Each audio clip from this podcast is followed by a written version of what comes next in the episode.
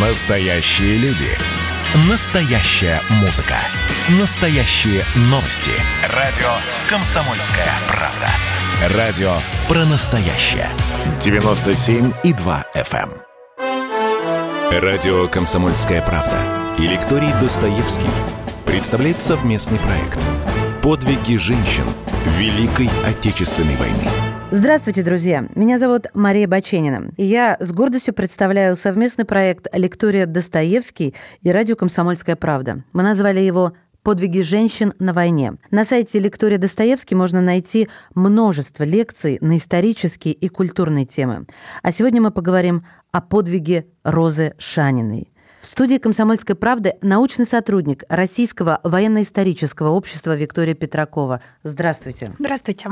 Снайпер. Почему снайпер? Ну, были летчицы, зенитчицы, танкисты, другие. Но вот здесь как выбиралась именно эта стезя, снайпер? Было уникальное явление вообще в мировой военной истории, которого не было ни у вражеской Германии, ни у стран союзников. Это тот факт, что советские женщины принимали участие а, именно в боевых действиях на фронтах, и они овладели самыми различными воинскими специальностями. Были танкисты, летчицы, зенитчицы, медсестры и действительно снайпера. И даже исследователи снайпинга писали о том, что по психофизиологическим параметрам женщины во многом более расположены к этой воинской специальности, которая, безусловно, очень тяжелая не только даже в плане физических перегрузок на фронте и в плане специфики боевой работы, но, конечно же, в плане психологическом. Очень много героев войны и очень много говорится о них, но мне кажется, нужно вспоминать о тех, которые остаются немного в тени, хотя Роза Шанина не очень много пишется, потому что, например, в газетах стран-союзников ее называли невидимым ужасом Восточной Пруссии. Расскажите о ней как о человеке. Ну, как мы любим говорить, детство, юность, отрочество, угу. характер. А, Роза Шанина родилась в 1924 году в Вологодской губернии. Сейчас это Архангельская область, и на ее малой родине очень бережно хранят а, память о ней, потому что существует Устьянский краеведческий музей, где есть а, как раз вот музей Розы Шанина и школа, по-моему, даже есть. В Архангельском краеведческом музее тоже очень много документов не осталось. Действительно, красавица, белокурая, голубоглазая, статная. И Роза с самого детства и с юности она была очень такой прямой девушкой, целеустремленной, чего стоит один факт, что в свою школу она ходила за 13 километров пешком. Или тот момент, что в возрасте 15 лет она уехала в Архангельск поступать в педагогическое училище. Сама справлялась со своими трудностями, сама решала свои проблемы, была очень такой цельной натуре, очень принципиальной. И в то же время мечтала, например, связать свою жизнь с детьми. Она была воспитательницей в детском саду, и меня всегда удивляли женские судьбы в годы войны, потому что если задуматься, откуда бралась эта стойкость, это мужество, это бесстрашие, вот эта готовность э, отдать жизнь за свою родину. И, конечно, я думаю, что, как и миллионы других молодых людей, юношей, девушек, а, ими двигало только одно – желание отстоять свою родину, отомстить за боевых товарищей, за свою семью, потому что даже когда в семью Розы пришла похоронку на ее брата Мишу, это был 41 год, она уже тогда стала рваться на фронт, но по возрасту она еще была не призывной, не могла туда попасть. Но даже если задуматься, вот когда она жила в Архангельске, она а, тушила сжигательные бомбы на крышах, то есть чем могла, она уже помогала тогда.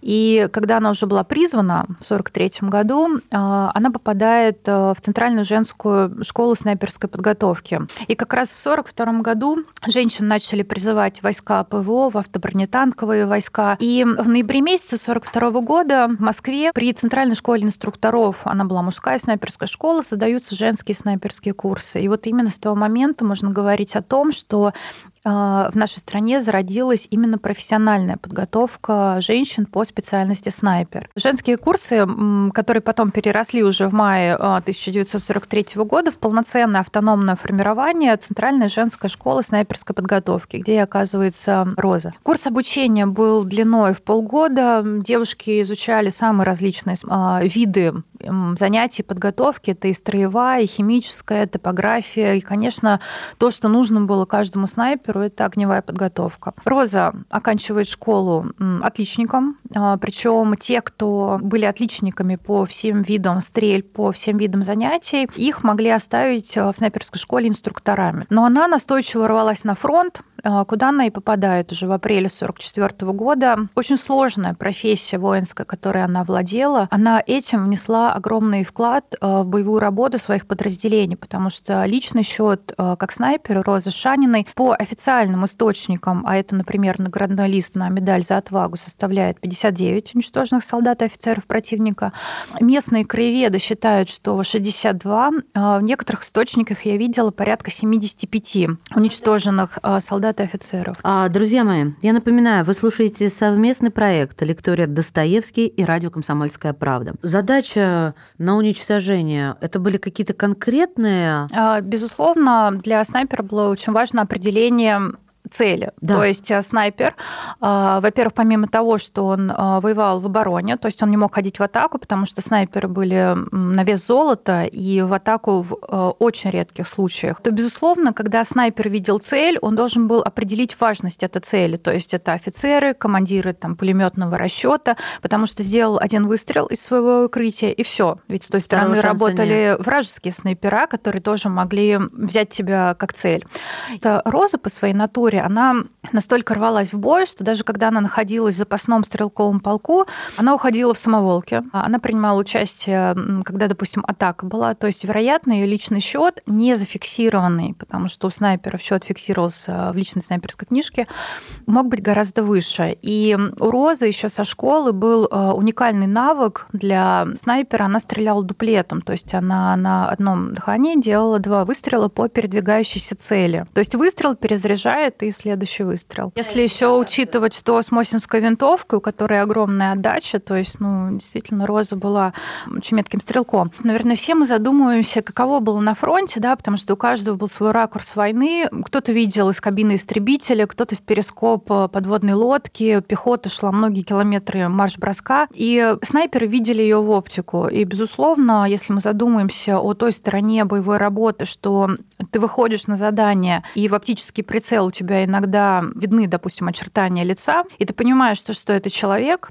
но это враг. Это а враг. вот это вы здорово заметили. И... Это же какая должен, должен быть стержень какой внутренний. А, для меня всегда это такой немного больной момент, потому что иногда задают вопрос, что а как вот женщины шли в снайпер? Наверное, у них предрасположенность какая-то была, там, хладнокровие. Вы знаете, вот никакой. Они шли, как все добровольцы, они шли защищать свою родину. Вы знаете, Виктория, это самое сложное для меня, когда я думаю о войне.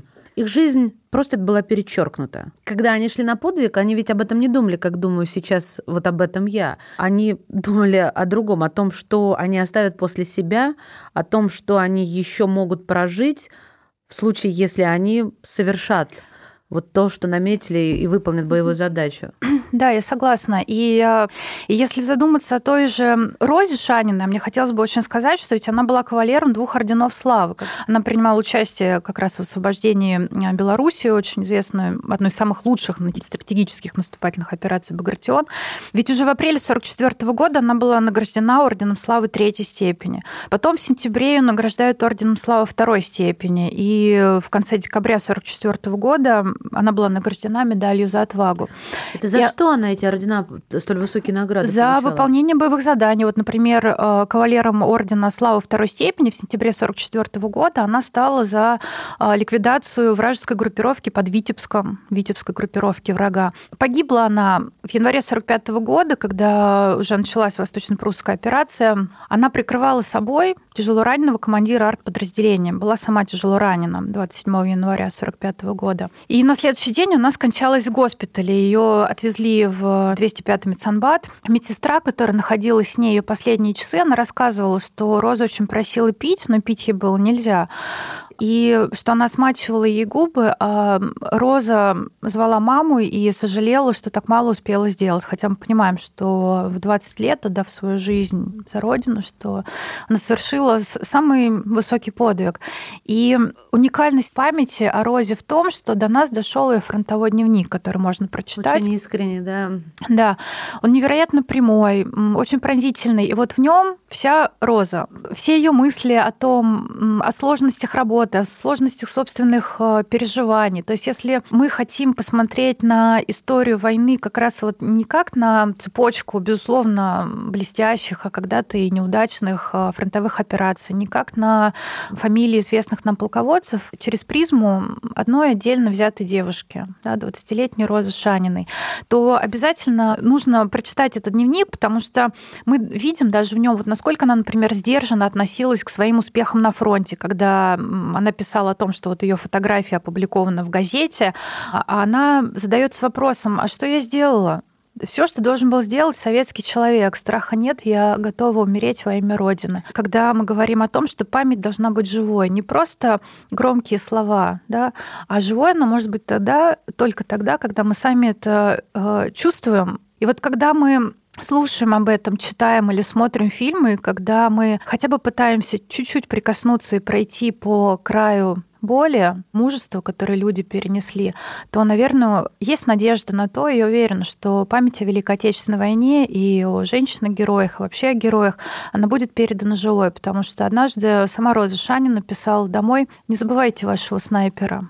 Эта лекция маленькая, я думаю, она и направлена на то, чтобы вот эти слова Розы, они остались в истории, чтобы мы о них не забывали, о девушках военной поры. Да будет так. Подвиги таких героических женщин действительно заслуживают того, чтобы о них говорили, снимали кино и пели песни. И, кстати, сейчас в кинотеатрах как раз идет фильм «Зоя» о Зое Космодемьянской. Так что успейте посмотреть. Для лиц старше 12 лет. Это был совместный проект «Лектория Достоевский» и радио «Комсомольская правда». Подвиги женщин на войне. В гостях у нас была научный сотрудник Российского военно-исторического общества Виктория Петракова. Спасибо. Радио «Комсомольская правда» и лекторий Достоевский представляет совместный проект «Подвиги женщин Великой Отечественной войны».